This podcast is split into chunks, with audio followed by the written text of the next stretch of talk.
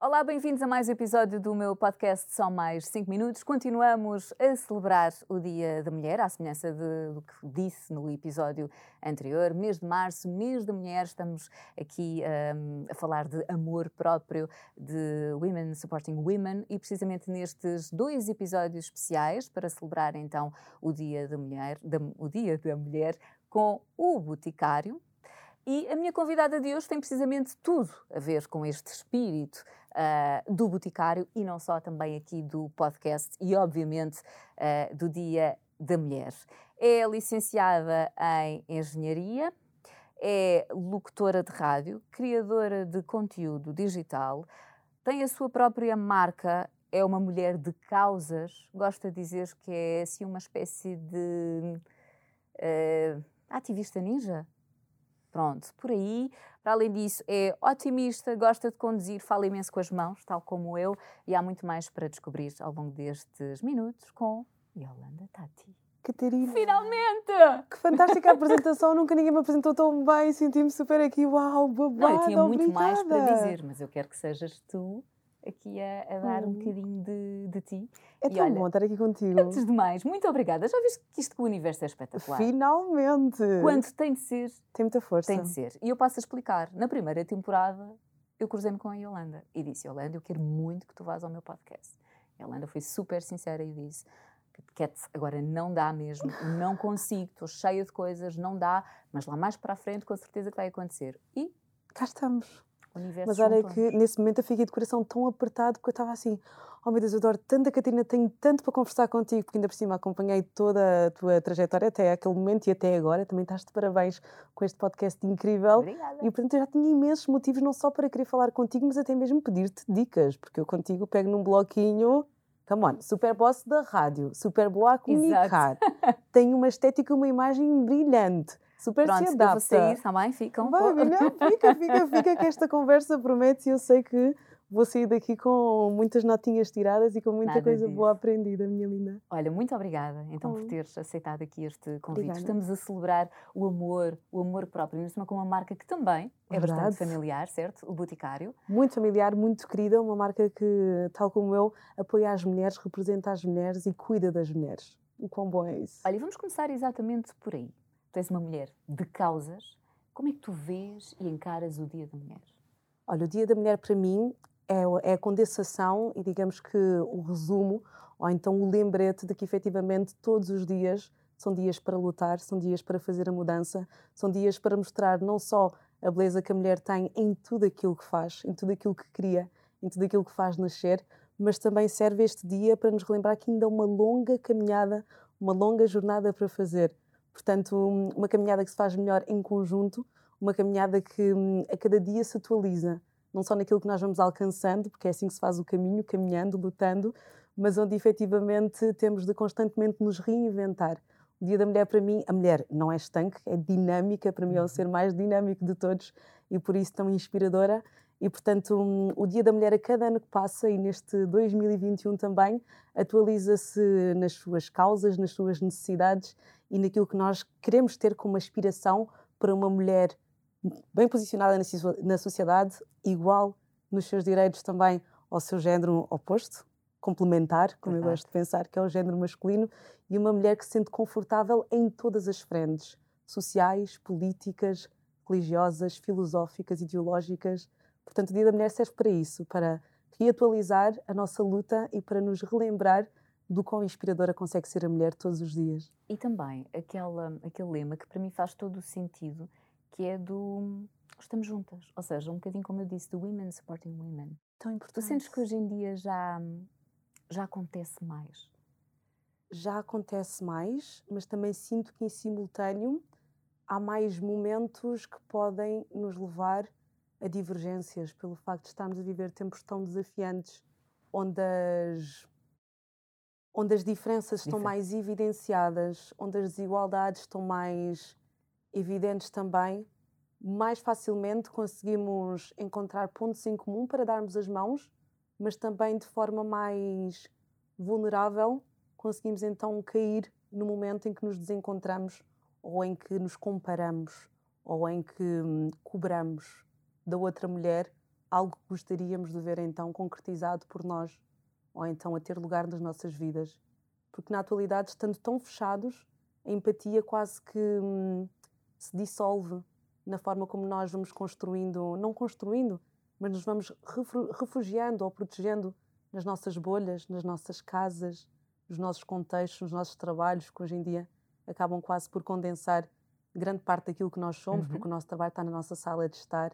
Então já quase que não conseguimos dissociar essas duas atmosferas laborais e pessoais. E isto acontece muito, falo por experiência super própria, quando nós amamos, que é uma casa, amamos tanto aquilo que fazemos e somos tanto e revemos-nos tanto naquilo que fazemos, corremos também o risco, que é o outro lado da moeda, de levar tudo aquilo que acontece na nossa esfera profissional muito a peito. E esquecemos é que... aquela linha muito... Muito tenue, é. exato. Como estamos ali a 100%, 24 sobre 7, acontece uma coisa ali, já aconteceu na nossa vida inteira. Então acho que isto hum, acaba por fazer com que nós fiquemos um bocadinho menos amplos naquilo que conseguimos alcançar como seres humanos e nos tornemos um bocadinho menos altruístas, mais reduzidos na sensibilidade do outro, da particularidade, da singularidade que pode encerrar o ser o outro. Achas que hoje em dia tu, tu és mulher para elogiar as outras mulheres? Ah, sempre. Isso é importante, não é? É importante e é contagiante, sabes? Eu hoje postei uma. Eu adoro seguir páginas de frases, e, mas não tanto aquelas frases clichê, também adoro frases, frases clichê, mas gosto muito daquelas frases de daqui a não sei quanto tempo tens de estar orgulhosa disto, daquilo e daquilo. Estou sempre a guardar essas frases, porque realmente eu sou a Yolanda que sou porque ousei sonhar em ser mais, ousei pensar que eu podia quebrar um ciclo hum, ou então um patamar até onde tinham chegado os meus familiares anteriormente. E eu pensava muito, e eu, estava sempre a dizer estas coisas ao meu pai.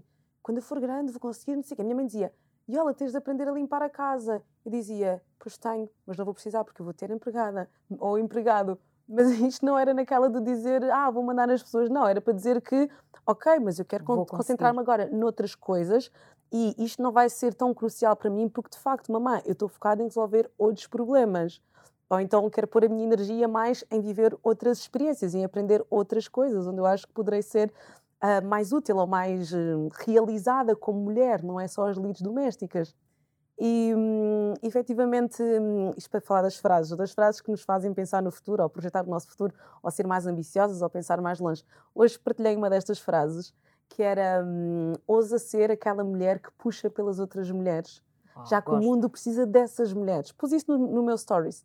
Nem é assim uma frase nada criativa, é só uma constatação que para mim tem mesmo força.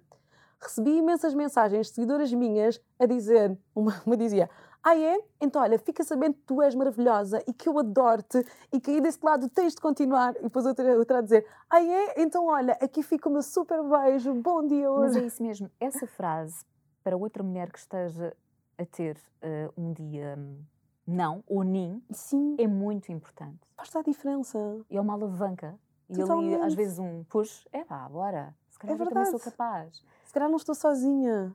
Isso é tão importante. O companheirismo e também a, a noção de que um, efetivamente temos muita coisa que nos une e dentro dessas coisas, a insegurança temos todas, ansiedades temos todas, inquietações temos todas, vozes na nossa cabeça que por vezes contrariam aquilo que nós acreditamos que somos capazes de fazer, temos todas também. Então saber que do outro lado podemos ter alguém que por isso simplesmente vai dizer que, olha, estamos juntas, vai em frente, não pares, tu consegues, superaste até hoje todos os problemas que te apareceram na, vida e por isso estás aqui hoje. Portanto, este não vai ser diferente. Isso é tão importante. E é uma das minhas maiores missões também na rádio. Por vezes eu por vezes tenho um monte de informações, super confidência, eu nunca disse isto antes, publicamente. Oh, adoro. Yeah. Por vezes estão a acontecer mil coisas no mundo e hum, os artistas estão a lançar A, B e C, e não sei quem alcança o top, não sei quem ganha o prémio X, não sei quem termina o relacionamento com não sei quantos. E eu recebo uma mensagem de uma seguidora que me toca ou que espelha alguma insegurança. Por acaso tenho muito essa sorte na minha comunidade, temos muito essa confiança, ganhamos muito, conquistamos essa confiança. E por vezes eu olho mesmo para o conteúdo e digo: não quer saber de nada disto da pop culture e vou aqui só mesmo abrir o meu coração e falar de algo que hum, se calhar até posso já ter dito antes, mas que se calhar daquele lado existe alguém que precisa de ouvir isto neste exato momento. E nisso estamos mesmo juntas, porque eu acho que a rádio é isso.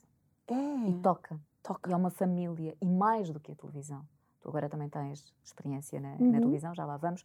Mas há pouco introduziste já os teus pais e vamos começar aqui a recuar. Antes de tudo, quando tu dizias, uh, não, porque eu vou ter isto, eu quero isto, o que é que a tua mãe ou o teu pai diziam? Para de sonhar. O meu pai não me dizia, dizia, A minha mãe dizia, ah, mas ainda assim, na questão das limpezas, ou seja, mas também resumindo a tudo, ah, mas ainda assim tens de aprender, porque depois tens de saber avaliar o que é que está bem feito ou o que é que está mal feito. Ou seja, cada coisa que a minha mãe me tentava impingir, mesmo que fosse assim mais da esfera, hum, digamos que mais tradicional uhum. dela, ela nunca me deixava fugir de nenhuma batalha ou de nenhum aprendizado. Isto para dizer que ela podia não alcançar aquilo que eu almejava para mim, mas ela hum, garantia que cada coisa que ela me tinha para ensinar eu aprendia como deve de ser, nem que fosse ali insistindo, insistindo e repetindo, e ela faz, e se não fizeres, não vais não sei onde. Se bem que eu até fui sempre bastante cumpridora. Mas para dizer que hum, a minha mãe ensinou muita perseverança e a importância das coisas simples, mas bem feitas. E a importância, sim, less is more. E hum, minha mãe é muito do género: eu posso fazer um trabalho básico, mas eu faço com amor e faço bem e não falo e faço a 100%. O meu pai, por outro lado, já da engenharia, já assim mais visionário, já mais tens de ser uma engenheira quase, não da NASA, da NASA nunca me pediu, mas exigiu-me que eu fosse engenheira do técnico, porque foi onde ele se formou também. O meu pai já era mais, um, podes sonhar, deves sonhar, mas tens de sonhar com estrutura, tens de sonhar com um trampolim. Para te explicar melhor, eu lembro-me perfeitamente de estar no final do nono ano, estávamos ali, ali, naquele limbo do tinha de escolher a minha uhum, área, ai. o agrupamento, e um dia, um dia não, pai, depois de um mês de testes, testes psicotécnicos, que, que a psicóloga do, do liceu, ela disse: Olha, tu tens igual apetência para ciências tecnológicas quanto tens também para ciências humanísticas. Portanto, tu podes escolher tudo o que tu quiseres, porque tu realmente és muito boa à língua portuguesa, mas também és muito boa à matemática e a física e a química, e portanto está tudo bem. Vais ser feliz nos dois ramos. E isso para mim foi, por um lado, e aí, fantástico, para outro foi, uh, o que é que eu faço então agora com isto? Isto é pouco esclarecedor. Mas um dia deu-me que, ei, eu percebi, eu quero ser psicóloga. Fui ter com o meu pai e disse, papá, já sei, finalmente entendi, eu quero ser psicóloga. Meu pai olhou diretamente para mim e disse, nem pensar. nem pensar que tu vais ser psicóloga. Um curso de letras, não filha, nem pensar. Tu tens de tirar um curso, mentalidade de pais imigrantes, e acredito que não são, tens de tirar um curso que dê saída. É o principal objetivo. Então aí contei uma história muito romântica a mim mesma, uma história que me levou à engenharia civil, que eu só percebi no segundo ano de faculdade, que eu nem sequer sabia que curso era aquele que eu estava a tirar, mas entrei Opa, e tirei. Mas contei-me que hum, eu queria tirar uma engenharia, porque só podia, mas era uma engenharia para as pessoas, para servir as pessoas, na infraestrutura, na socialização, na vivência da cidade, nas conexões, uh, nos transportes, no urbanismo, um, pontos de convergência, pontos de ligação, as pontes. Pronto. E, pronto, e assim tirei a Engenharia Civil, não me identificando nada com, com o meu curso. Mas para dizer que os meus pais, ambos, um, impulsionaram-me a sonhar e a um, cumprir. Acho que cumprir é mais o termo. Estavas a falar isso dos cursos. Uh, olha, meu pai, eu passei para a fase em que disse: pai, vou para o Conservatório de Teatro. Meu pai disse: nem pensar. Lá está, porque é aquela coisa yeah. de não, não, não, artista, não, não, não. Tens tirado advocacia? Não, eu tirei ciências da comunicação. e tiraste rebelde, muito bem, tiraste rebelde. muito bem. Olha, outra coisa, e continuamos a falar dos teus pais, e agora pedia-te para partilhares um bocadinho da tua infância, se bem que eu estive ali uma coisa maravilhosa que eu adorei. Na cabeça do teu pai, o teu nome, Yolanda, é Your Land. Verdade. E eu amei. O meu pai é muito hum, patriota. Já ouviste falar de Cabinda? Do enclave de Cabinda, que não era Angola, para quem não conhece a história, Sim. não era Angola, passou a ser Angola quando os portugueses entregaram o território, que era, que era anteriormente um protectorado português, porque era ali uma zona com muitos recursos minerais e muito cobiçada. Uh, o enclave significa que faz parte de um país, mas não tem fronteira um, contígua. Ou seja, é um território que está dentro do Congo, mas que é Angola. Um, ou seja, a norte de Angola, onde está o Congo. E basicamente até 1400 e algo, sim, Cabinda era hum, apenas tinha um acordo de proteção com Portugal. Mas depois, quando Portugal uh, decide então dar independência à Angola, houve ali um uhum. rabisco, uma negociação assim, meio às três pancadas, em que disseram: olha, este, este território que aqui está, ah, anexamos a Angola e olha, fica tudo Angola e, e agora tá são independentes. E foi assim que a Cabinda se tornou Angola. Então, existe uma série de movimentos de hum, independência, pró-independência, que entretanto pronto, deu asa a algum, algum, algum movimento também rebelde, a, alguma divergência. O que é que é rebelde? Isso de ser rebelde também é, é relativo. Para nós os rebeldes são sempre os outros que estão do outro lado. Mas efetivamente, hum, no final das contas, em Cabinda existe uma união muito forte e uma cultura muito particular. Existem pratos diferentes de Angola, existe, existe uma língua diferente. Não é um dialeto, não é um uhum. crioulo, é uma língua. Há muita gente que confunde isto e eu fico um bocado às vezes porque um, um crioulo ou um dialeto é quando um, se cria uma língua que tem na sua raiz outra língua original. Por exemplo, o crioulo de Cabo Verde é um crioulo, ou seja, um dialeto, que são uhum. sinónimos do português. É muito semelhante, por exemplo. Não sei falar crioulo de Cabo Verde, mas perguntar o que é que se quer eh, em português é o que é que tu queres, perguntar em crioulo de Cabo Verde é o que é que bucré. É muito semelhante. Enquanto que, se formos para as línguas angolanas, que é uma coisa totalmente diferente, que eu nem sequer sei falar eu vou arriscar, temos línguas criadas de origem, de raiz, como uh, o quimbundo, temos o fiote, que é a língua de Cabinda, ora aqui está totalmente diferente do quimbundo, temos o um, chokwe, temos vários tipos de, de línguas mesmo originais, super ricas gramaticalmente, e que também denotam pronto, a junção de, de povos que acontece hum, em Angola. Mas falando de Angola e de Cabinda. Uh, Cabinda tem não só esta língua diferente, tem pratos diferentes, tem, tem uma, uma base matriarcal também. Daí o meu pai, hum, aqui falando sobre as mulheres e sobre o Dia da Mulher, o meu pai dá muito valor às mulheres. Um, a cultura cabindense tem muito no seu centro, no centro da família, a mulher, a mulher. é matriarcal, precisamente. E hum, porquê? se me perguntas, Catarina, isto é muito fixe, porquê? sabes porquê?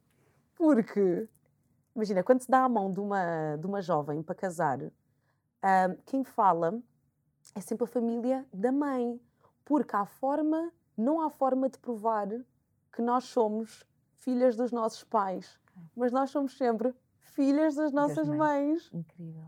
Não vem dos testes de DNA hoje em dia, não é? mas é uma forma de dizer que a mulher está sempre no centro e depois é a cena da da procriação, da criação, da conexão a, aos filhos, à terra também. É muito, muito lindo mesmo. Um, mas isto para dizer que, um, efetivamente, a esfera de Cabinda é uma esfera muito particular, é uma esfera muito, muito bonita e algo sofrida. E em Cabinda há muito este provérbio de que quando nos fazem mal fora, nós não podemos fazer mal a quem é de dentro. Então, automaticamente, quando se aterra em Cabinda, há uma paz de espírito no ar incrível. Há um cuidado pela terra, não há quase lixo no chão. Há mesmo, toda a gente diz bom dia, boa tarde, obrigada, com licença. Toda a gente ajuda toda a gente. Mas depois há um bocado triste, e aqui vem a minha parte mais. mais de pôr mesmo o dedo na ferida. Há um bocado triste, porque a Cabinda tem o Bloco Zero, que foi o primeiro bloco onde foi encontrado petróleo em Angola. Porque quando se explora petróleos, um, tu basicamente, o petróleo de Angola é offshore, ou seja, é uhum. é no oceano. É em todo o oceano que está à frente da costa angolana. Quando, quando explora petróleos, um, tu defines um mapa a régua e esquadro em que defines blocos, áreas de, de oceano. E depois, à medida que vais descobrindo petróleo, dizes: Ah, aqui está um quadradinho do oceano que é o bloco 0, bloco 1, 2, 3, não, não. Uh, eu fiz engenharia civil e depois fiz o mestrado em engenharia uhum. de petróleos e hum, trabalhei no maior bloco de, hum, de petróleos da, do mundo, de, de, facto offshore, que é o bloco 17, que é o que mais produz. Tive o privilégio de ser uma das engenheiras encarregadas de hum, dirigir operações do, do Paz Flor, que é a maior plataforma de produção de petróleo offshore. Um, e é tipo, é, é, são cidades no mar, autenticamente. Mas enfim, o bloco zero Hoje em dia já existe até o bloco 32, já está muito explorado o petróleo de Angola, mas o bloco zero, o bloco inicial, foi descoberto pelos Estados Unidos em Cabinda. E grande parte do petróleo de Angola está em Cabinda. Mas depois é revoltante, era aqui que eu queria chegar, porque tu vais a Cabinda e não tens um único hospital decente, uma única escola decente. O dinheiro que já saiu daquela terra Agora quem tiver a ouvir isto vai dizer, esta aqui é uma extremista. esta aqui é uma extremista. Mas é mesmo verdade, porque é mesmo revoltante. Claro. Não há uma escola, não há um hospital, não há nada. E depois tu olhas para aquele povo Tanta e tu pensas, riqueza. sabes como é que são os autocarros em Cabinda? Outra curiosidade super fixe. Os autocarros em Cabinda são os buses dos Estados Unidos, aqueles amarelos da escola. Quando estragam nos Estados Unidos, Vão. porque os norte-americanos, grande parte dos imigrantes de Cabinda são americanos. Que aquilo são as empresas multinacionais das Sim, Five sim. da Chevron, por aí fora. E tu vais a Cabinda, tens lá os buses americanos a andarem. Parece que de repente estás tipo no Texas ou sei lá, mas sem arranha-céus e com aquela poeira africana, aquele calor. E, hum, e de repente ficas, fogo, daqui sai de petróleo, daqui tipo sai de dinheiro, isto sustenta grande parte de Angola e não tens tipo um hospital, meu, uma escola. Isso é daquelas cenas que, pronto, que o meu pai me passou daqui esta minha veia também militante, percebes? Porque o meu pai sempre foi muito de hum, causas, movimentos, política, ideologia. Porquê é que não temos? E depois ele teve a sorte, teve a sorte, não, ele, teve- ele trabalhou muito, meu pai trabalhou mesmo muito. E era sempre aquele jovem que ganhava as bolsas todas. O meu pai era um, calça, uma- um caça-bolsas hum, em Angola. E então ele, quando era muito jovem, ah, saiu de Cabinda para estudar num colégio tipo no norte de Angola, na Lunda. Depois ele estava sempre longe da família dele, porque ele era colocado assim em sítios. Porque era naquele tempo em que o governo apostava muito em formar a primeira geração de jovens com estudos depois da guerra, em plena guerra. Eu ainda nasci na guerra. A guerra em Angola só terminou em 2002. Eu nasci no- em, em 91. Já nem sei em que ano nasci. Mas isto para dizer que ele depois conseguiu uma bolsa para a Argélia, para estudar petróleos, sim, às vezes aprendeu também a falar árabe, francês. Então ele sempre foi muito esta pessoa que, que, é, que me passou este mote de que a educação muda já vidas. Percebi. Agora consigo olhar para ti e ver este Yeah. lado de, de- de Yeah. aventura e de explorar e já percebi que vem do, Yeah. do teu pai. A tua mãe era sempre mais reservada. mais reservada. Mas também é curioso, sabes? Porque a minha mãe. A minha mãe não é reservada. a minha mãe é super efusiva. O meu pai é reservado e é, e é tímido. Mas só que é super concentrado. A minha mãe é mais tradicional, mais do. mais das coisas. Enquanto se calhar que o meu pai é da ciência, minha mãe é mais do fazer, fa- do ver sim, para querer. Sim. E hum, ai, adora dançar e fala, e fala super alto em casa, na rua por acaso não. Mas ela, é- ela é mesmo aquela pessoa que organiza festas de família e que adora ter a casa cheia, está sempre a cozinhar. É assim, o meu pai é super calmo, sempre a ler, sempre, sempre com livros. Há uns tempos começou-me a pedir livros de. os meus livros do 12 ano de francês e não sei o quê. Filha, estou a perder o francês, já não falo francês. Manda vir todos os teus livros do secundário e não sei o quê, do francês. Brincar, Então sério? ele pensa fazer exercícios, ele, o cérebro tem de estar sempre em dia, o cérebro tem de estar sempre. Meu pai é assim. yeah, É muito fixe, é muito fixe mesmo. É super, por acaso é super curioso. Ele não se cansa. Ele havia um tempo em que ele colecionava CDs de música de vários artistas. Ele pedia e depois pedia-me pens. Era super engraçado. Manda pens com músicas, para eu treinar o inglês com as músicas. Ele preocupa-se muito em perder as línguas. Ok, Então está sempre, está sempre a trabalhar, estimular. Sempre, sempre, sempre, sempre. Olha, e da Yeah. tua infância? Fala um bocadinho. A minha infância hum, em casa foi muito fixe, na escola foi um bocado uma seca. Só passou a ser fixe quando eu realmente percebi que, que eu podia ser hum, aquilo que eu quisesse Hum. através do conhecimento e através da educação. Mas eu vivia sempre muito naquela do quer ser outra pessoa, quer ser diferente.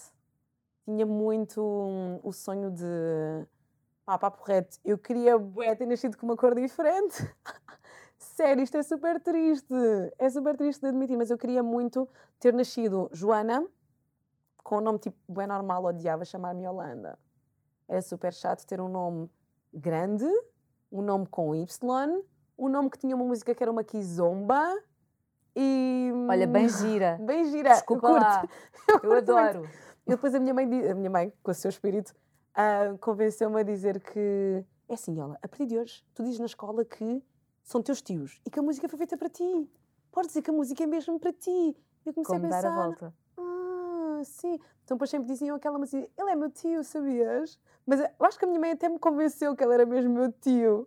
E eu passei a acreditar, pensei, ah, é um tio que eu nunca conheci, mas olha, ele conhece-me e a música foi feita para mim. Ah, tá bom. Ya, ya, ya. Mas enfim, hum, Pai, tive uma infelicidade, mas foi uma cena que me transformou na pessoa que sou hoje. Eu, quando cheguei a Portugal, tinha 3 anos. Quando tinha 4, um, fui para um colégio daqueles tipo de freiras em que hum, tive uma educadora que era altamente racista. Mesmo. Ela fez-me passar muito a mal, sabes? Isto é um bocado triste até. Ela hum, punha-me sempre de parte, dizia que eu cheirava mal. E para além disso, hum, pá, eu estava sempre de castigo, eu estava sempre virada. Até é difícil falar disto, mas estava sempre virada para uma parede. Eu estava sempre de castigo. E depois ela dizia muito: Tu ficas aí porque tu cheiras mal. E depois eu chegava a casa, eu gradualmente deixei de falar, eu não percebia. Qualquer coisa que acontecesse na sala, era sempre eu. Eu acho que muitas não mexia em nada, porque às vezes desapareciam coisas que as crianças levavam para casa. Ela automaticamente tu. dizia que era eu. Às tantas, felizmente, como os meus pais são super atentos, eles viram que eu já não era aquela miúda Estavas a perder a tua alegria. Eu estava a perder a minha alegria, estava mesmo. Eu já não falava, eu tinha medo de falar. Porque eu acho que ela qualquer coisa reprimia. Então. Hum, então, basicamente, os meus pais começaram a perguntar o que é que se passa, o que é que se, que é que se passa, até que um dia eu cheguei a casa e disse um, a senhora X, não vale a pena dizer o nome, disse que eu cheirava mal. E a mãe ficou, minha filha cheira mal, como assim tu cheiras mal? Eu não sei, mamãe, mas eh, eu, eu com 4 anos também. Entretanto, hum, nisto, a minha mãe, em pleno inverno, isto para quem vem de Angola, em 94 é alta cena, com o frio, a pessoa adaptar-se e não sei o quê em pleno inverno, a minha mãe dava-me banho de manhã e à noite. E ela ficava, ela dizia: Estou aqui a dar banho à minha filha de manhã e à noite, mas olha, assim já não, já não, não podem dizer nada. Pois ela comprava-me os melhores, aqueles, aqueles as, as, os cremes todos, os deodorizantes todos, os óleos todos, os shampoos todos. A miúda sempre bem vestida, a miúda sempre. Pois, minha mãe é obcecada com isso. Minha mãe não me pode ver na rua, a primeira coisa que ela faz é comentar a minha roupa. Se calhar por isso é que eu tenho, olha, estamos aqui a cair umas cenas se calhar por isso é que eu também sou tão coisa com a minha estética. Agora fiz din, A minha mãe é a primeira pessoa. Ela vem sempre comigo e diz-me: Filha, estás muito gira. Mas olha, então uma pulseira, depois ia um colar. Então a pessoa tem que ter sempre aquele estilo. E olha, a pessoa tem que estar sempre bem apresentada. E muitos meus pais têm uma frase que é: O espelho dos pais são os filhos. Okay. Minha mãe dizia: Eu posso andar, olha, eu posso andar com roupa um, não suja, mas posso andar com roupa nada de marca. Sim. Eu posso repetir a mesma roupa sempre. Eu posso andar com a roupa mais simples, mais qualquer coisa. Mas os meus filhos têm de andar bem vestidos, bem apresentados, porque os meus filhos são o espelho daquilo que eu sou. E se eu trabalho é para vocês estarem mesmo bem. E pronto, a minha mãe sempre, miúda com o cabelo bem penteado, a miúda toda, toda arranjadinha. Depois eu voltava e eu dizia outra vez, hoje disseram outra vez que eu cheiro mal. Minha mãe começou-se a passar, o meu pai também. Até que um dia foram lá ao infantário e perguntaram. Quando eles foram ao infantário perguntar, todas as educadoras já sabiam. Tanto que havia educadoras super queridas, são minhas amigas e amigas da minha mãe até hoje, porque a minha mãe depois começou a trabalhar naquele infantário. Botas que a vida dá. Sério? Porquê? Porque o diretor ficou tão sensibilizado com tudo o que afinal se tinha passado naquele ano que hum, tornou-se numa pessoa que é dos meus melhores amigos até hoje. É o melhor amigo que eu tenho com 75 anos, se calhar, todos os natais, todas as Páscoas. Senhor Fialho, adoro este senhor. Faz anos no dia 7 de novembro, eu faço dia 9 de novembro. Havia aniversários em que os meus pais não tinham aquela cultura, ou então às vezes mesmo porque o dinheiro não chegava, não mandava o bolo para a escola. E o senhor Fialho mandava sempre uma educadora e comprar um bolo para a Holanda. É pá, isto é mesmo aquela coisa que me deixa muito emocionada. Porque ele nunca se esquecia. Nunca. E é mesmo aquela pessoa que eu super adoro. Eu telefonei-lhe. Ai, estou a ficar muito louco. Eu, eu telefonei-lhe hum, no ano passado, porque eu ia casar em 2020. E ele estava-me sempre a dizer: Holanda, como é que tu estás? Quando é que me dás um bisneto? Porque ele trata-me como uma neta, praticamente. E hum, eu disse: Ah, senhor Fialho, este ano vou casar, antes da pandemia. Este ano vou casar, o senhor Fialho tem de vir. E ela, ai sim, eu quero viver para esse momento e não sei o que. Não, não. E efetivamente, pronto, não casei, mas nós mantivemos sempre muito contacto e desde Natal falar. E depois as nossas conversas, quando falamos, é tipo uma hora ao telefone, sempre. E, hum, e é mesmo aquela pessoa que me viu crescer, e eu lembro-me dele chamar os meus pais à escola, ao infantário, depois já de resolverem de sanear essa situação, e dele dizer: Esta miúda vai longe. vocês a sério, não deem importância a nada disto que aconteceu, nós vamos fazer com que esta miúda vá longe. E ele foi mesmo uma pessoa que sempre acreditou em mim. Às vezes havia. Os meus pais moravam. Nós morávamos ali ao pé da estação, uh, no Cacém, quem conhece sabe. E um, basicamente o, o colégio era um, ao pé dos bombeiros. Isto é tipo, referências bem específicas. é ali ao pé dos bombeiros. é como quem vai do Marquês até ao Saldanha. Pronto. E basicamente, sim, sim, acho que é fair enough. Sim, a pé ainda há um bocado. Subir ali é. a, a Gomes Freire, não é? Sim, yeah. sim. Então havia um serviço que era a carrinha. Para trazer e levar os meninos. Os meus pais não tinham dinheiro para a carrinha. Mas o senhor Fialho, como sabia que era um grande esforço para os meus pais, porque depois eu tinha de acordar muito cedo para si com o meu pai, para o meu pai me conseguir levar. Então o senhor Fialho, como sabia que isso era assim, ele deu-me, durante todos os anos que eu tive naquele colégio, pré-primária e primária, ele deu-me sempre a carrinha. Eu tinha esse serviço, nós não pagávamos, mas eu andava sempre na carrinha, ir e voltar. E na carrinha havia sempre uma assistente, uma educadora, Dona Otília, comenta até hoje no meu Facebook, super Bem, orgulhosa. Tens uma memória. Eu não me esqueço de nada, sabes, Catarina? Não me esqueço mesmo de nada. Havia a Dona Otília que todos os dias, como, como ela sabia quando ela me apanhava na carrinha, eu, os meus pais já não estavam em casa porque os meus pais tinham de sair muito cedo para trabalhar, então ela ia, tocava a campainha e ela anda, tens tudo, a tua mala está tudo. Era ela que me tirava de casa, é, depois eu tinha a minha chavezinha, era ela que puxava a chave de casa comigo, punha na minha mala, vamos, íamos para a escola. Final do dia, já estava a minha mãe em casa para me receber, atravessava sempre a estrada comigo de mão dada, pá, estás em casa. Isto durante, tipo, todos os dias, durante seis anos. Porque foi o último ano da pré-primária, que é quando somos os grandes, depois primeiro, segundo, terceiro, quarto ano. Yeah. Então, então, basicamente, há males que vêm por isto para dizer isto. Tive essa experiência nesse, nessa instituição com, com essa educadora, e de, mas depois toda a comunidade hum, estudantil sabia que realmente aquela vida naquela sala é maltratada. Então, às tantas, criou-se assim uma, uma espécie de mecanismo em que hum, a Fátima, a Isabel, lembro-me delas, elas havia uma hora depois do lanche em que diziam: Yolanda, leva à minha mesa. E eu ficava na mesa com elas, depois ficava na sala delas, depois ia para casa. Elas faziam sempre com que nas atividades houvesse ali uma forma de, anda, vem para o pé de nós. Até que no final desse ano essa senhora foi hum, despedida e nunca mais exerceu. Pelo menos não nessa instituição, acho que é mais nenhuma. Um, mas foi de facto duro, porque detectar estas coisas numa criança é muito complicado. Uhum. E hoje em dia percebo que, pá, porque depois foi um filme, porque é naquela fase em que estás a aprender a escrever o teu nome. Eu, por acaso, tinha a sorte de que os meus pais ambos tinham dado aulas em Angola e, e masterizavam mais ou menos a cena didática. Mas, para mim, aprender a escrever o meu nome foi um bullying total. Pelo facto do meu nome ser diferente, pelo Y, pelo facto dela realmente não estar muito interessada em ensinar-me. Eu acho que ela achava que eu não tinha tantas propriedades propriedades ou capacidades, propriedades físicas, sim, sim. intelectuais. intelectuais. E, e são hum, coisas que, no fundo, ao dia de hoje, uh -huh. acontecem. Pois sim, acontecem. E essa é a minha luta, isso é, isso é o que explica a minha militância, o meu abraçar de causa, isso é, que explica, isso é o que explica quem eu sou. Na realidade, não me consigo dissociar disso, é um bocado impossível. Mas ao mesmo tempo, não numa esfera. não numa esfera coletiva, mas numa esfera interna, para nós como mulheres, como seres, é altamente desafiante porque tu acabas por viver num registro em que tu estás sempre a provar a ti mesma. Eu percebi muito tarde, porque depois essa é a cena. Uh, não sei se conhece Elsa Soares, Sim. uma cantora brasileira. Sim. Tem uma música que diz que a carne mais barata do mercado é a carne negra.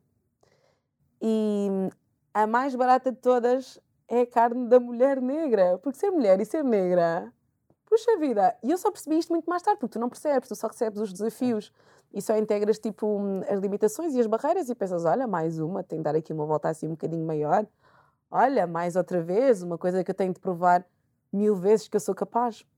E depois havia muito essa cena de a cada hum, novo ano, depois quando comecei a ter vários professores, a cada nova disciplina, a cada novo ciclo, eu tinha sempre de contrariar As pessoas vinham sempre a achar que eu ia ser a rebelde da turma. Isso depois às vezes, desculpa interromper, Faz mal. acaba por ser hum, cansativo, Super. não é?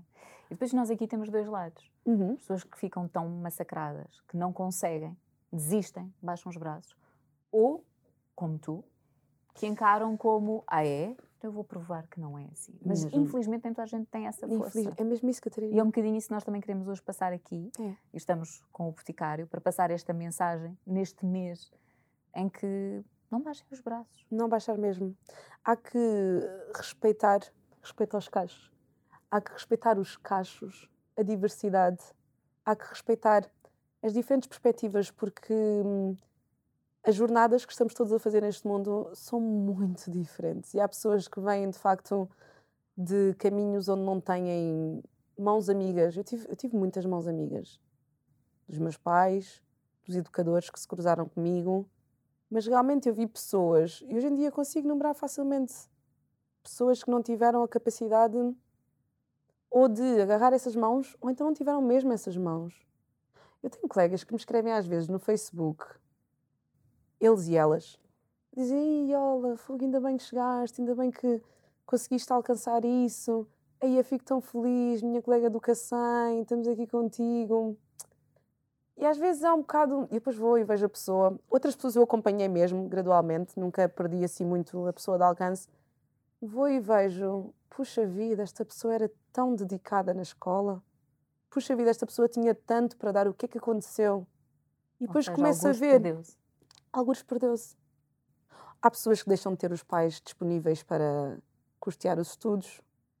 Há pessoas que, hum, por acesso à desinformação ou por falta de cuidadores, isso é outra coisa que as pessoas teimam tanto em, em não entender, que é quando se está numa classe imigrante ou numa classe mais periférica, em que os pais têm forçosamente de passar horas e horas fora de casa a trabalhar para dar sustento, para pôr, para pôr a, a comida na mesa.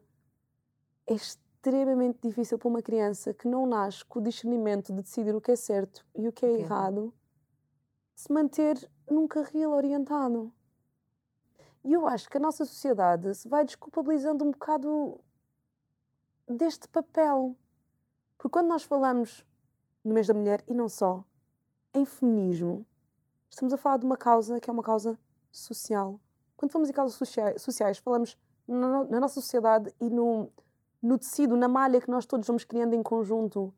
Nós não podemos, por simplesmente, achar que o que se passa na casa do meu vizinho é com o meu vizinho. Ou então o que se passa com os Não é filhos do meu comigo. vizinho é com os filhos, é com a geração ou com a família do meu vizinho. Porque certamente a vida dos meus filhos vai ser muito mais fácil se eles existirem num mundo com outros adultos capazes ou então à altura de abraçar desafios, sejam desafios que aumentem a qualidade da vida da sociedade como um todo, não é?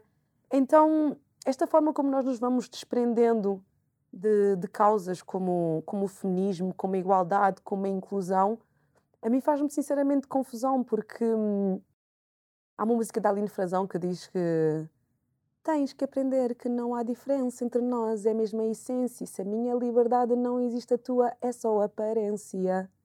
Está mesmo tudo muito conectado. E nós acabamos por, às vezes, ficar na tal bolha pouco empática, em que hum, julgamos: ah, não, é porque vivem na periferia, é porque não querem trabalhar, é porque. hum, é porque realmente têm assim um gênio maléfico que lhes faz eh, ir para caminhos menos eh, virtuosos. Não tem nada a ver com isso. Toda a gente quer ter uma vida. Toda a gente quer ter conforto. Toda a gente quer ter acesso ao trabalho. Não é à toa que isto faz parte da Carta dos Direitos Humanos, o Uhum. direito ao trabalho, à casa digna, à habitação. Toda a gente quer e precisa, é uma questão de necessidade. Mas de facto hum, parece, parece haver esta, hum, esta força maior que nós temos de dissociarmos do outro, talvez por ser mais fácil. Porque realmente é uma caminhada muito grande, já aconteceram coisas muito graves na nossa na humanidade em geral. Mas acho que precisamente perdoar e seguir em frente, superar, implica abraçar esta luta, que é uma luta de que só pode ser de igual para igual. Só podemos respeitar, só podemos incluir, só podemos trazer à praça pública e à mesa de discussão temas que nos podem separar, que podem ser de, de desigualdade, que podem doer, podem pôr o dedo na ferida, porque dói, dói e faz, faz impressão a qualquer pessoa. Acredito eu que o ser humano é intrinsecamente bom e que faz impressão às pessoas que estão de qualquer lado. Há pessoas que estão de um lado privilegiado e olham e pensam: puxa vida, como é que é possível? E que se calhar por isso, por ser tão difícil, viram as costas. Eu também, às vezes, que, que às vezes eu, uh, eu sou uh, a romântica no sentido do Rousseau, que dizia que as pessoas são mesmo boas, a sociedade é que as corrompe. Uhum. E eu também acredito muito, uh, muito, muito nisso. É aquela questão de um, isto, imagina, às vezes nós vemos uh, filhos ou o que seja ter uma determinada atitude e é muito fácil tu dizer, ah, tem a ver com o que vem em casa ou a educação. Tu não sabes. Não. A educação pode ser completamente diferente. Totalmente. Mas chega ali uma altura em que tu não controlas, não é? A vida Tem mais a ver com a pessoa, exatamente, com aquilo que ela absorve, com, com o meio, com a percepção, com a decisão que ela toma. E depois tem a ver com as pessoas que às vezes que cercam, que estão por perto exatamente. e que tentam ajudar e conseguem, uhum. depois há outras que não. Olha, foste parar ao técnico. Verdade. E há pouco estávamos a falar, e no Dia da Mulher também falamos nisto, porque tem a ver com o facto de hoje em dia nós ainda termos. nem sempre a nossa vida é fácil no trabalho. Uh, quando tu tiraste o curso, certamente já mudou, mas o técnico ainda é muito. Uh, Masculino. There you go, girl. Sabes que dei uma palestra para o técnico, já estávamos em confinamento foi em finais de novembro de 2020, um, que me surpreendeu. Eu não era a única palestrante, estava ao lado de outras grandes engenheiras que são grandes precisamente porque não se dedicam apenas e só à engenharia no técnico, estão dedicadas também a mudar a comunidade estudantil do técnico. Um, e fantasticamente, hoje em dia no técnico existe uma coisa que é um board um placar, uma parede, uh, para contrariar os mailboards. Não sei se já ouviste falar dos manboards. Sim. Há um nome específico, há um nome que eu me estou agora a esquecer, é o... Ai, há um nome mesmo. Pronto. Um, onde geralmente, quando se punham os professores, os grandes nomes da faculdade, das instituições, punham-se assim os retratos. E houve uma pessoa no Twitter que criou um hashtag porque reparou que em todas as faculdades por onde ela passava, os retratos que estavam na parede eram sempre retratos de homens homens brancos e homens velhos. Então ela fez uma compilação, acho que procurar, eu vou encontrar o hashtag e vou te enviar aí. E, e depois ela percebeu que não, temos que contrariar isso, porque há mulheres incríveis em todas as faculdades onde eu vou, porque elas também não estão na parede, porque é que nestas paredes só há homens. E um, um, criou-se esse movimento. E no técnico, felizmente, também está implementado já este movimento e cada vez mais se valorizam e se dá destaque também às mulheres engenheiras incríveis que saem do técnico. São muitas, muitas mesmo. Aliás, o técnico está a fazer um, um trabalho incrível um, de, de, respeito. Agora estou com o respeito aos casos do Boticário, porque é mesmo isso, é mesmo respeito é. que importa, sabes? É mesmo reconhecer, é mesmo a cena de, por mais que nós não, não entendamos, temos de respeitar o suficiente para receber e para iniciar esse trabalho de inclusão, esse trabalho de adaptação, de evolução, no fundo, não é? E hum, o técnico está a fazer um trabalho incrível nisso, porque não está só a incluir, um, a mostrar, a dar mais destaque às mulheres, está também a fazê-lo na comunidade LGBTQI. Ou seja, está muito a abrir esta porta e está, está a mostrar que estamos aqui, existimos, um, todos, como comunidade, e estamos todos a acrescentar valor claro. a esta instituição e ao país. E que é uma evolução, não é? Que é mesmo. Uau! Mesmo no meu tempo, onde é que eu imaginaria que no técnico haveria um núcleo Incrível. de estudantes LGBTQI, ah, LGBTQI. Esta sigla estou-me a adaptar ainda a dizer isto, porque gosto de dizer bem, gosto de dizer tudo. Mas isto para dizer que um, hum, fazer civil no técnico, eu entrei em 2009. Na altura eu ficava tão farta de ouvir vezes sem conta que era um técnico para homens que eu fui com um papel e com uma caneta contar todos os números, fiz a minha própria estatística e contei no meu ano o número de raparigas que tinham entrado versus o número de rapazes. Fui mesmo da primeira fase. Na, na segunda fase, lembro-me. O resultado foi 65%, 64%, 64% raparigas. Éramos mais raparigas do que rapazes. Para 36% de, de rapazes. Em civil, em 2009 no meu ano, primeira fase. E portanto, cada vez que me diziam, ah, isso é um curso para rapaz, e depois tinha uma, tinha uma piada tão foleira que eu vou repetir, vocês não digam esta piada porque já só viu em todo lado. Aliás, vamos celebrizá-la aqui neste podcast também, que vai chegar a milhões de pessoas e portanto já não vai ter mesmo graça. Que era, ah, és rapariga e estás em civil, por isso é que tens a cara em obras. Ah, isto era tão horrível. Tem graça porque é mesmo patético. Mas tanta vez que se diz isto às raparigas de civil. Pois é aquela coisa da piada que teve graça, mas foi só bué de machista e foi só bué hum, básico e bué redutor. Portanto, esta piada já sabem, está gasta. És a minha segunda convidada, agora vou fazer aqui um parênteses do técnico. A primeira tu deves saber, também deves conhecer, porque ela também é criadora de conteúdo, é a Rita Serrano. A Rita Serrano, a Ritita, sim. Ela é de informática, não é? Exatamente. Yeah. Mas também fez eh, técnico. Incrível, ela também, muito focada. Acho que é isso que o técnico no- nos ensina. É sermos perseverantes, focadas, a analisarmos um método e a, e a não desistirmos. Perseverança novamente. Uhum.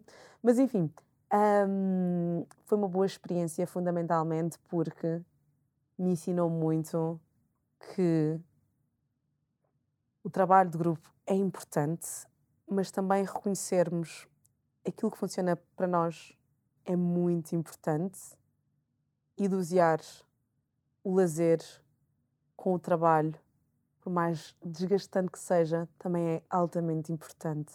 Porque o técnico consegue ser uma esfrega, vou-te contar. Acredito. Mas ao mesmo tempo é muito rico nas pessoas. E acho que não se diz tanto isso sobre o técnico e, portanto, é importante. É muito rico nas pessoas e é muito rico, falando sobre as mulheres, falando sobre o boticário, é muito rico na forma como tem muita mulher ambiciosa, Uhum. tem muita mulher com várias frentes, tem muita mulher completa, tem muita mulher multifacetada. Eu lembro-me de colegas que eu tinha no técnico que, não só de civil, de química, e depois as raparigas estão em todos os cursos no técnico, ok pessoal? Física tecnológica, aeroespacial, eh, eletrotécnica e computadores, matemática computacional, em todo o lado. Está muito bem distribuído mesmo hoje em dia. Acredito que mais até, porque eu, a brincar, a brincar, já lá vão Sim, 11 anos, ou então 12. Este ano faz 12.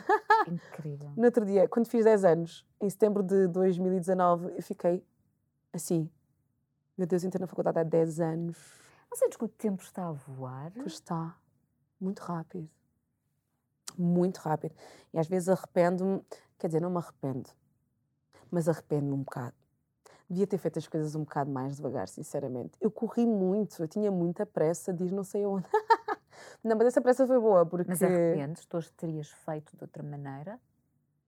teria, tido, teria vivido com a mesma intensidade, mas teria-me dado um muito maior desconto. Ok. Eu estava sempre naquela do.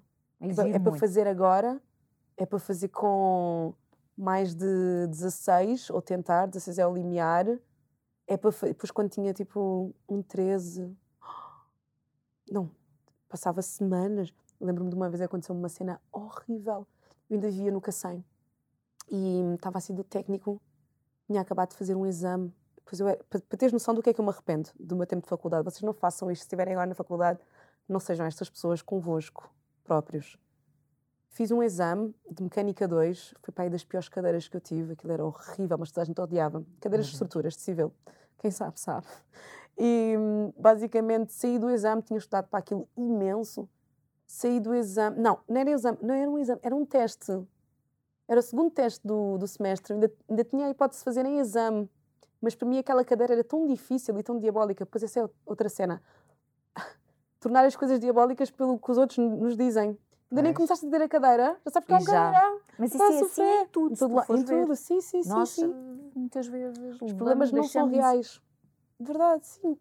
E hum, saí do, do teste, houve um colega que se lembrou de dizer aquele problema, a resolução, era tipo uma estrutura com sinal negativo e não sei o quê. Depois outros disseram, já, já, também me deu negativo, boa, significa que o sentido não sei o quê. Fiquei com aquilo, pum, pum. Eu a fugir do tipo, eu odeio que me falem depois dos testes. Ai, olha, eu Tum, também. Estavas a falar nisso e era Horrível. das piores coisas. Quando toda a gente começa a dizer, Ih, o que é que tu respondeste? Eu também. Eu não sei, eu começava a ver, mas eu, eu não respondi Yeah, nada disso. yeah. Quando dizem a mim deu-me menos 5 e tu pensas, a mim deu-me 33,57. e eu fico tipo, "Ah." Então eu era muito esta pessoa que ficava tum, tum, tum, tum. Eu cheguei à estação de Intercampos e ia apanhar o comboio de volta. Comecei a chorar baba e reino na estação. Deixei assim tudo no chão, dossiês, porque andava sempre com dossiês, eu comecei a chorar, a chorar. Um senhor veio ter comigo, de repente era uma senhora, de repente eram tipo 10 pessoas à minha volta. De repente parecia daqueles acidentes na estação, tipo que alguém desmaiou na linha ou não sei o quê. A estação parou. Sério? E eu só soluçava, eu só soluçava, só hiperventilava, hiperventilava. Estava muito. Porque eram, tinham sido noites desafio, eram diretas atrás de diretas para fazer aquela cadeira. Eu fiz todos os exames que havia daquela cadeira desde 87, depois no técnico a estes arquivos. E a minha cena é sempre fazer o máximo de exame. Então, eu lembro muito que para mim era tudo muito ao extremo, era tudo muito intenso. E eu martirizava-me tanto. E tu és assim? És muito 8 ou 80? Ou hoje em ah, dia és mais. Sou. É. Sou. Eu também sou 8 ou 80. Sou. Procuro ser diferente, mas às vezes fica um bocado complicado. Eu sou muito 8 ou 80. E eu sou muito. Hum, tenho de acreditar ao máximo. Já fiz muita coisa na qual eu não, não acreditava. Mas eu gosto de fazer a acreditar, porque eu gosto de fazer a dar tudo mesmo. Eu gosto de ir all the way, eu gosto de fazer com paixão. Gosto de fazer e também mesmo. tens aqueles momentos de quebra em que questionas. Tenho, tenho super. Tenho. E nessas alturas socorres de quem? Teu namorado, da tua família? Olha, sabes que hum, no outro dia, por acaso, eu percebi que eu sou muito solitária. Sou muito solitária no sentido de que. Hum, Gostas de resolver e. Eu gosto de resolver e gosto. Eu mais facilmente pego num livro okay. e fico a ler o livro e posso, se calhar. E resolves. E resolvo. Não é tanto eu... do falar e do partilhar. Sim. Eu não sou muito de. Também tenho com quem fazê-lo e sabe super bem. Mas só que acho que me dá mais trabalho.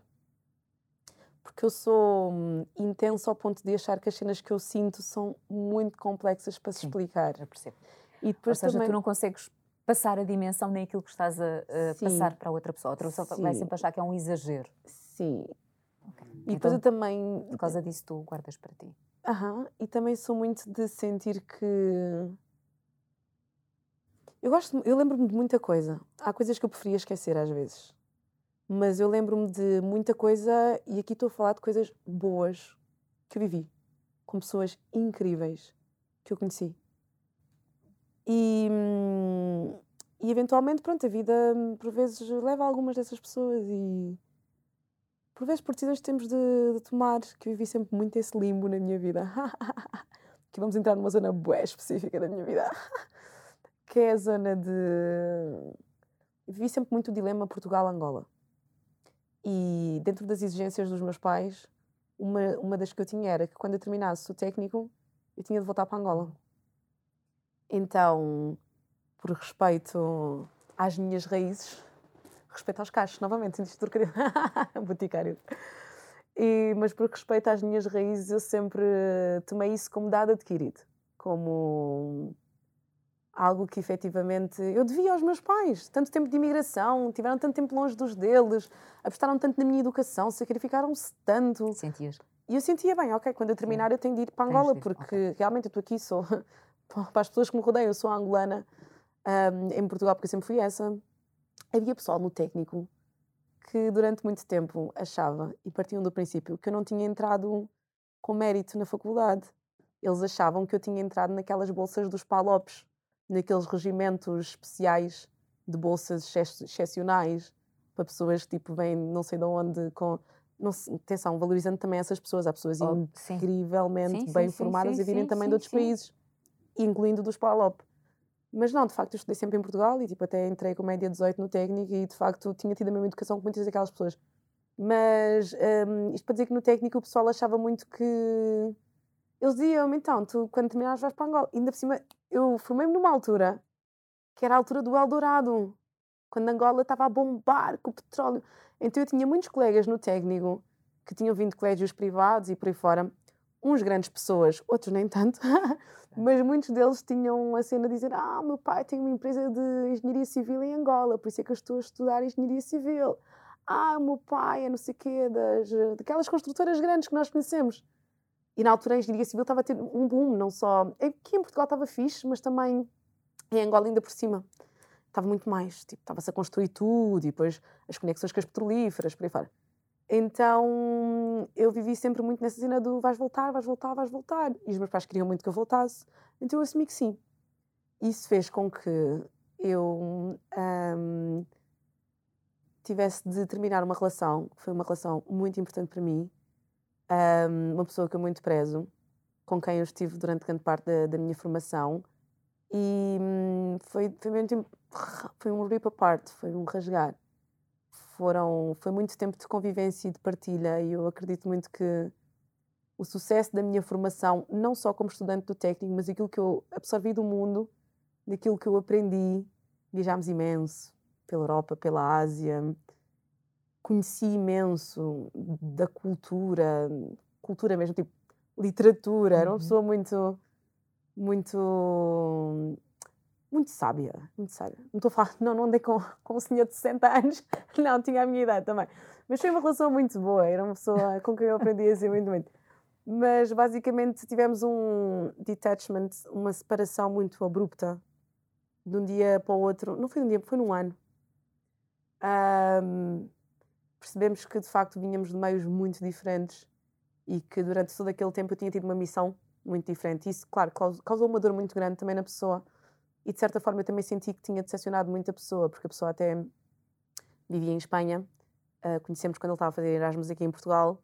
Ele mudou-se de Espanha para Portugal quando terminou o curso um, por causa de mim e às tantas construiu toda uma vida aqui em Portugal. E depois no final do meu mestrado uh, eu disse, bem, então agora vou para Angola. E ele, mas como assim? Tínhamos combinado quando terminasses íamos para um sítio onde quiséssemos e onde pudéssemos estar os dois. E eu, pois, mas olha, tenho uns pais que me criaram desde que eu nasci e tenho pelo menos dar uma oportunidade. E depois foi muito específico, porque quando eu me formei, a minha vida mudou numa semana, Catarina. Porque numa semana eu fui a um fórum de, de emprego, que era o um, Elite Careers, Elite International Careers, onde eu me inscrevi na desportiva. Um, era um fórum para a angolanidade, porque o governo angolano tinha decretado uma lei em que as empresas tinham de ter 60% de quadros angolanos, um, quadros nacionais, para terminar com a exploração de tirar o dinheiro todo de Angola e dos profissionais. Havia um programa de angolanização, era de, de Angolanization Project, e acontecia em todas as empresas. Todas as multinacionais que estavam em Angola tinham de verificar esse, esse aspecto. E hum, então lançou-se este fórum internacional que acontecia em Paris, Londres e aconteceu em Lisboa pela primeira vez nesse ano. Disseram-me, Yolanda, hum, vias de inscrever-te? E eu pensei, ah, ok, vou. eu entrei para esse fórum com zero expectativas, a pensar só que eu era uma aluna boa e saí desse fórum com sete propostas de emprego em é multinacionais assim. de... e com propostas salariais que eu só achava que estavam tipo no Google. Nos, tipo, quando pões expectativa salarial e vês um range de não sei quanto a não sei quanto, eu pensava, uau, um dia posso chegar. Eu saí daqui, daquela semana com sete propostas em top level, porque ainda por cima era área civil, engenharia e dos petróleos. E ainda por cima, naquele momento, percebi-me que eu tinha de facto reunido alguns aspectos importantes, que era falava inglês, francês, espanhol e português, claro, e para além disso, estava num, num curso super técnico. E para além disso, era super jovem, tinha 23 anos. E, e, ah, e a dificuldade foi escolher a empresa para onde eu ia. E aqui eu fiquei naquela do, xi, esta é a oportunidade que eu tenho para fazer o breakthrough da minha família, para romper com, com o ciclo de, digamos, de não conseguir alcançar uhum. um certo patamar e tudo o que eu tenho de fazer é trabalhar nisto durante o máximo de tempo que eu conseguir e depois a minha vida está mais ou menos resolvida. E isso implicava não, não ir fazer um intercâmbio para a Rússia ou para a China com a pessoa com quem eu estava.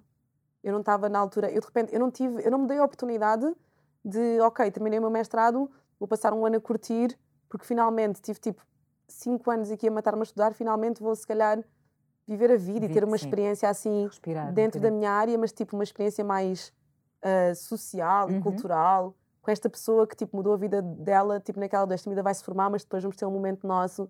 E eu disse, olha, não, eu vou mas é tipo fazer o que eu tenho de fazer agora, porque eu devo isto aos meus pais e eles precisam da minha ajuda. E, e arrependo-me disso. não, não me arrependo porquê? Porque fui, trabalhei quase dois anos como engenheira de petróleos, fiz, fiz o que eu tinha a fazer, tive em grandes oportunidades. Eu ia trabalhar de helicóptero, Catarina. Uau! Eu ia trabalhar de... Era uma coisa. Mas pá, acho que eu estava num momento em que eu, eu via bué à frente números. Mas isso faz parte Yeah. E quando digo números, não estou não só a dizer números de dólares. Sim, sim, sim, sim. Estou a sim. dizer, eu, eu trabalhava para produzir o máximo de claro. barris de petróleos, sim. trabalhava com números e com relatórios que eu tinha de entregar e depois recebia em números. A minha vida era boa técnica, mas hoje em dia eh, vejo que perdi. Calma, encontrei outras coisas, outras pessoas. Estou casada, estou bem, estou tipo, feliz. Mas são coisas que, que eu analiso muito porque sei que tiveram um custo emocional, não só sobre mim, e eu dou muita importância a isto, sabes? À, à pegada que nós deixamos hum, no tecido emocional das pessoas, porque eu acho que a palavra tem muita força. E houve coisas que eu disse e coisas que me disseram que eu por vezes, isto para falar dos momentos em que a pessoa fica assim, tipo, que eu por vezes me lembro e que por ter sido tão rico, tão intenso e tão bom, eu até não gosto de desvirtuar ao tentar explicar a alguém. Porque só eu sei o que eu vi quando estava a andar de moto no Sri Lanka sem saber para onde é que ia, sabendo com quem estava e o que eu Claro. partilhava com aquela pessoa e sabendo e pensando ou, ou tendo sonhos naquele momento que, que eram sonhos bonitos e que eram coisas bonitas. Então eu guardo, por me lembrar tão bem das coisas, vê-las em frame tão bem, é como se as coisas que eu sentisse fossem um resultado bom disso tudo. Por exemplo, eu se vir. eh, Eu se, se vir alguém a pedir ajuda na rua, se calhar lembro-me das vezes em que, noutro sítio do mundo, acabei a ir comer à casa de alguém que eu ajudei na rua, mas que depois me deu um prato de comida em sua casa, por mais simples que fosse, mas super delicioso. Uma vez estávamos assim das grutas na, na Turquia e estava uma senhora, as grutas, hum, as cidades subterrâneas, ah, na Capadócia. Estava uma senhora velhinha a vender batatas fritas e ninguém lhe comprava. Estava de bué calor, estava super cansada. Ela só pediu, foi ajuda-me, ajuda-me. E nós dissemos, vamos acabar estas batatas. Tipo, quanto tempo é que temos? Tínhamos esta tarde toda, não tínhamos pressa nenhuma. Era só que ficasse de dia para, para voltarmos de moto. E dissemos, vamos vender estas batatas todas. Pusemos ao lado da senhora, nós dois turistas, a chamar por outros turistas e vendemos as batatas todas. Fizemos bué de palhaçadas. Bom. A senhora saiu bué da contente. No final queria-nos levar para a casa dela. Apresentou-nos o neto dela. O neto dela, ela não falava inglês, só falava turco. Mas entendemos na perfeição. O neto dela tinha para aí 8 anos e sabia o nome de todos os jogadores da seleção espanhola de futebol. Iniesta, o, aquele que está no Porto agora, como é que é? Ah, vá, achas? Não me lembro. Não sei. Iker Que área, Casillas, por- o Piquet, sabia de todos. Depois é daquelas cenas que as pessoas entendem-se, quando querem as pessoas entendem-se. Então isto para dizer que hum, pois as pessoas entendem-se, mas eu nem sempre me dou trabalho de explicar os meus momentos maus. Eu aí fico mesmo, eu procuro, não sei, viajo muito nas minhas cenas. Já que viste o filme um, Sliding Doors, Não, com a Gwyneth Paltrow? não, tenho de ver, né? Tens de ver, já tem alguns anos, eu adoro, mas é muito isso na vida. hum, eu não quero ser spoiler, mas imagina, tens um filme com dois finais. Um se ela apanha o comboio e chega à casa e Tenho de ver isso. uma situação, ou se não apanha aquele comboio, vai só apanhar o outro e chega à casa e há outro desenrolar. São duas histórias. E a vida é muito isso. É. E estávamos há pouco a falar de arrependimentos, de seguir, de escolhas. Uhum. Ah, não sei se é uma lotaria, se não é, se é, enfim, se há aqui um propósito. Gosto de acreditar que sim, que as coisas não acontecem Ai, também gosto. por acaso, É acontecem verdade. porque têm de acontecer. É verdade. Ahm, e com isto tudo, ainda temos de falar em rádio, ainda temos de falar em televisão. Verdade! Tec, Tá boa a tec, tec, tec, tec, tec, tec. Tá ótimo. Olha, rádio, como é que tu chegaste à rádio? Olha, long story short, depois vamos entrando. Isso. Exatamente. Basicamente, depois de ter trabalhado dois anos em petróleos, fiquei super frustrada, obviamente. Percebi que não era nada daquilo e entrei num dos piores momentos da minha vida, em que eu tinha perdido tudo, aquilo no qual eu tinha apostado. Afinal, não era mesmo mais do que algo material e as profecias que me tinham lançado pareciam que estavam a tornar reais. Mas enfim, animando a conversa, pensei: olha, tens de dar aqui uma volta por cima e agora tens de fazer valer. E eu pensei: como é que eu faço valer? Ok, vou fazer algo no qual eu acredito. No que é que eu acredito? O que é que eu passei a amar? Qual é que se tornou assim a minha grande paixão? As viagens, as pessoas, receber, acolher. Portanto, eu vou pegar em todo. Para já, arrependida que eu estava de não ter uh, tido mais calma na vida, pensei, vou-me dar tempo. Eu vou-me dar um ano. Para quê? Para fazer o que eu quiser. Tive o choque da minha vida com os meus pais, a colisão, que foi horrível, quando eu lhes disse que papá, mamãe, vou-me embora de Angola. Meus pais disseram, o quê? Depois disto tudo, não queres, depois estava numa posição super cobiçada e não sei o quê, não queres ser engenheiro aqui em Angola, estás a deixar um trabalho que toda a gente luta para ter uma vida inteira. Eles não entendiam, porque ainda é muito aquela mentalidade do contrato certo, a uma empresa presa a vida toda. E eu, realmente, olha, não quero nada disto para mim, não faz sentido, ao ponto de que o meu pai me tivesse dito: vai e não digas nada. Do tipo, vai e não voltes. Foi um choque. Foi mesmo um momento muito difícil para eles e para mim também. Mas, enfim, hoje em dia dão-me razão e dizem que eu tomei uma, uma boa decisão. Mas isto para dizer que, bottom line, há momentos em que os nossos pais vão mesmo ficar eletrocutados com as nossas decisões.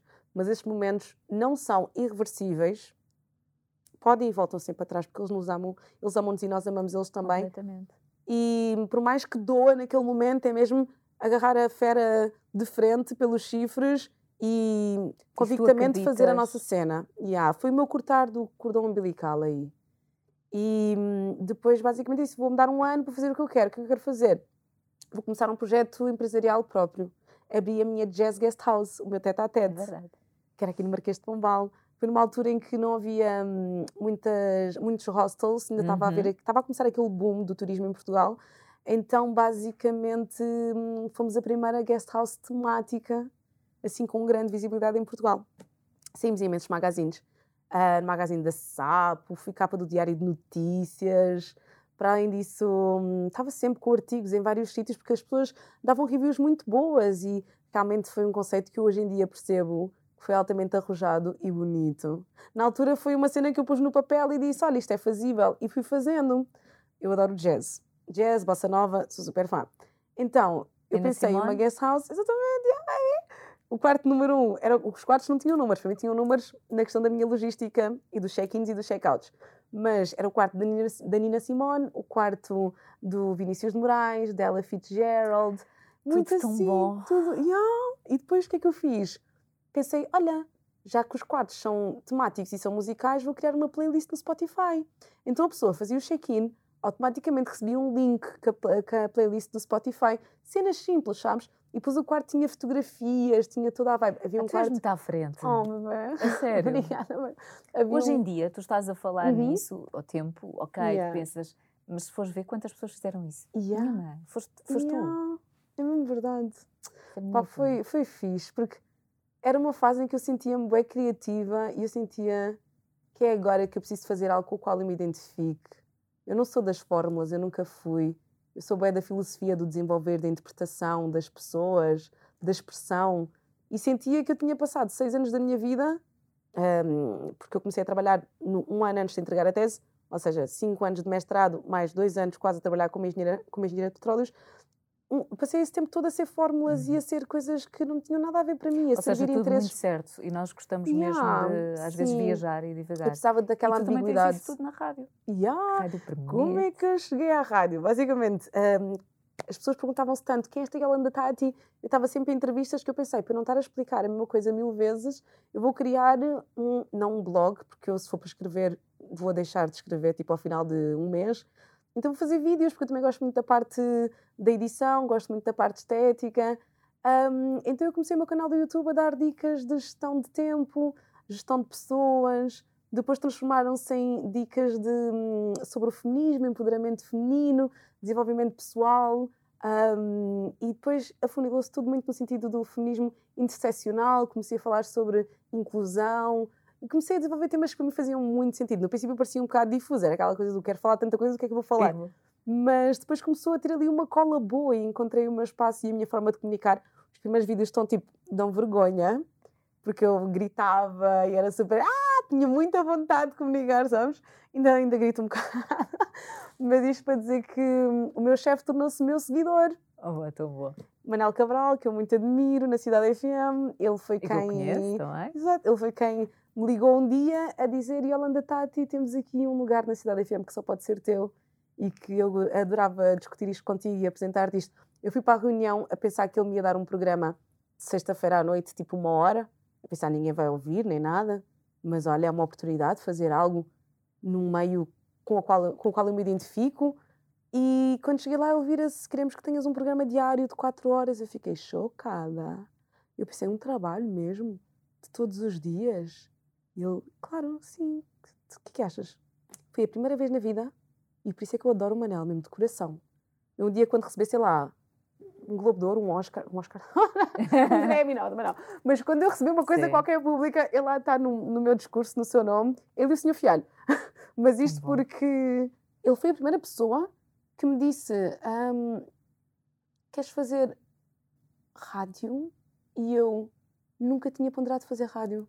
Então ele foi a única pessoa na vida que me sugeriu fazer algo que eu nunca tinha considerado para mim. E eu sempre fui muito de me analisar e de calcular o, o passo que eu dava a seguir. Mas ele, de repente, trouxe-me à mesa uma cena que eu tu nunca, nunca tinha tinhas analisado.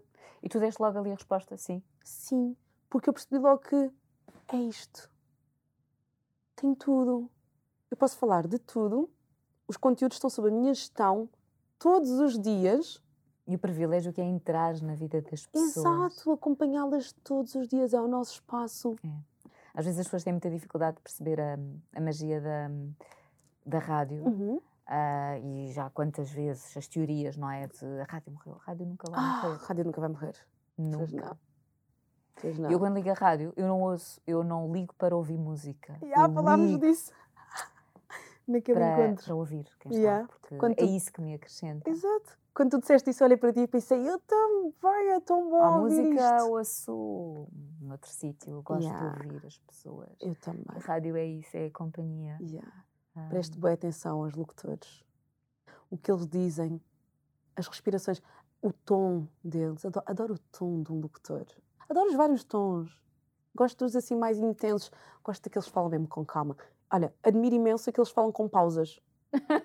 Porque eu tive de aprender a fazer pausas, que eu sou muito assim de disparar. Mas aqueles que falam boa tarde. Ainda bem que ficou desse lado. Não é? Isso é Olha, tão eu, eu- fixe. mas eu, eu, eu gosto, mas eu também não sou assim, porque eu também tenho muita energia, sabes? Eu sou uma morning person, portanto, para mim, os horários que, onde eu me sinto mais. E tu certamente também, por isso é que também fazes um, Yeah, um horário eh, das 11. exatamente. eh, porque Segunda consegues manhã. ali ter exatamente uma Yeah. boa energia. Eu já fiz noite e é um esforço que eu tenho de fazer para acalmar. E... Sim, à noite. Ah, mas me dá energia, me dá energia. Eu tenho um programa à noite e faço um esforço para me acalmar. Vês? É. Tenho o Slow Jams, das 10 sim, à meia-noite. sim, sim, sim, da R&B. Mas também é um acalmar especial, porque é um programa de hum, música, posso dizer aqui, né? É sex tape. Aquele R&B. Que tu das podes dizer velas. tudo, Posso never- sabes? Yeah, Podes dizer yeah. tudo. Então faço aquela voz sexy. Ouvir, Mas é uma cena. Eu quando faço o Slow Jams penso, Slow Jams. E depois começa assim naquele, ainda bem que vieste hoje, ainda bem que eu também desse lado. É bom, é assim o Slow Jams. Ah! Que Agora que eu estou a fazer desde casa, o Marco fica assim a olhar para mim e eu, amor, não olhes. Estou a fazer slow jams, não olhes, fico com vergonha. Ficas com vergonha? Fico, porque eu faço mesmo assim um ar de à média luz, sabes? E Que é para agora, sentir o Yeah. ambiente. aí desse lado, parte isso tudo, esta música é só para vocês. É assim, Então, pô. yeah. Não ouviram?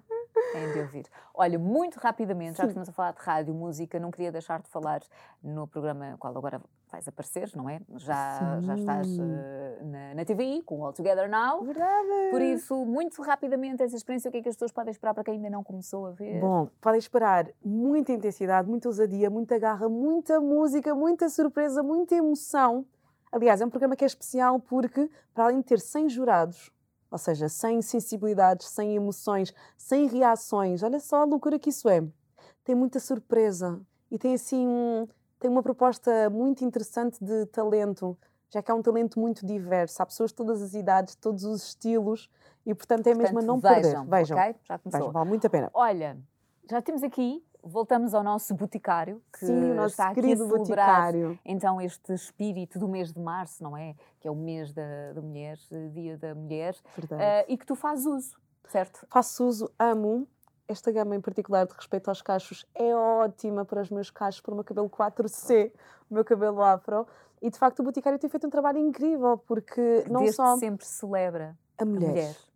Isso é tão importante. Celebra, respeita, inclui e, para além disso, também dá espaço à mulher para que ela se reinvente, para que ela seja e esteja como quer, para que ela tenha so- soluções para o seu dia a dia Claro, da forma como ela efetivamente se sente confortável. E quando falo de conforto, falo de rapidez. Falo de Exatamente. cenas imediatas, resultados que são efetivos, são Hoje em dia rápidos. nós não temos tempo para nada. Não, Não é? temos, nós queremos o match, queremos o match perfeito, efetivamente. E aqui deu match com o Boticário, porque realmente é uma solução prática, é uma solução eficaz para o meu dia a dia. E tem uma gama de produtos que vai desde o shampoo, temos o condicionador, temos a máscara também, todos eles com um cheirinho super bom. Eu sou muito dos cheiros, não Também sei quanto eu a ti, Catarina. adoro. É logo aquela coisa do.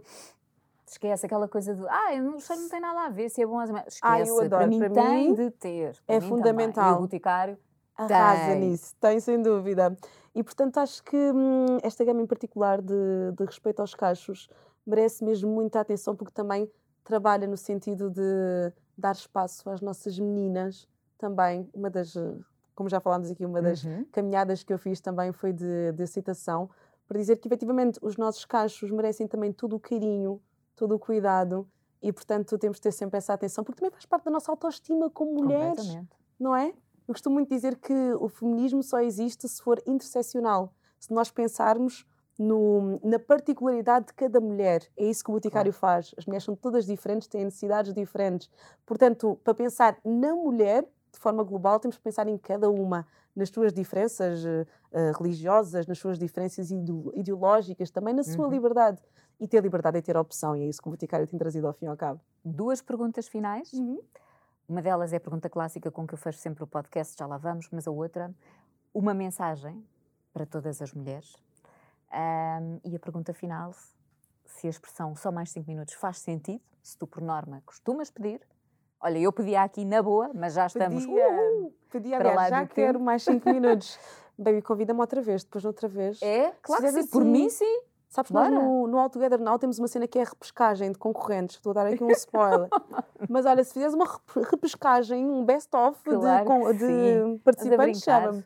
Mas olha, em relação à, à mensagem. mensagem, teria aqui muitas para passar, mas a primeira de todas seria: não desistam de vocês. Acreditem e continua o que estás a fazer. Continua a tua caminhada, continua a sonhar, continua a permitir-te, continua a dar-te espaço, continua a dar-te tempo, que é tão importante. Quando tiveres de parar, para. Aprenda a parar, não aprendas a desistir. Aprenda a continuar, aprenda a ter força. Ou melhor, não é só ter força, a propagar força, porque força tu já és, tu não a tens. Tu já nasceste sendo força. Portanto, aí desse lado aprende a reaproveitá-la, ir buscá-la em ti, nas tuas inspirações, nas tuas crenças, até mesmo nos teus medos. De lá também podes sacar força. Portanto, aí desse lado reinventa-te e não te esqueças que até hoje superaste tudo aquilo que te apareceu à frente. Não te esqueças também que se as coisas boas chegam a um final, as más também. Nada é permanente e tudo não passa de uma mera distração. Portanto, aí desse lado, mantém-te focada em ti e vai em frente. Seria essa a E agora mensagem. sou eu a pedir os só mais 5 minutos. Mais 5 minutos. Repescagem, versão 2 desta conversa. Amei. Olha, Yolanda, muito e muito obrigada. Obrigada, Catarina. Aqui por eh, abriste aqui o teu coração e falaste de, enfim, de tanta coisa tão bonita. ahm, e só te posso mesmo agradecer a tua disponibilidade. Nunca tinha chorado numa entrevista. Sabes que quase todas Obrigada as pessoas que por passam isso. por aqui eh, choram. Não é uma coisa que. Ah, choro. Não. Mas, não sei. É, no fim eu fico. Ok, é porque a pessoa se sentiu à vontade e quis É isso. partilhar. Porque eu aqui dou total liberdade e respeito. E mais uma vez, muito obrigada por isso também, Obrigada por teres a ti, partilhado. Foi tão bom estar com aqui tanta contigo. gente connosco. Obrigada a vocês que ficaram desse lado. E a ti, Catarina, que és de facto fantástica, tens uma energia linda, senti-me super bem aqui. E até já! É, é, Até já. é isso mesmo, é sempre um até já. Quanto a nós, até ao próximo episódio.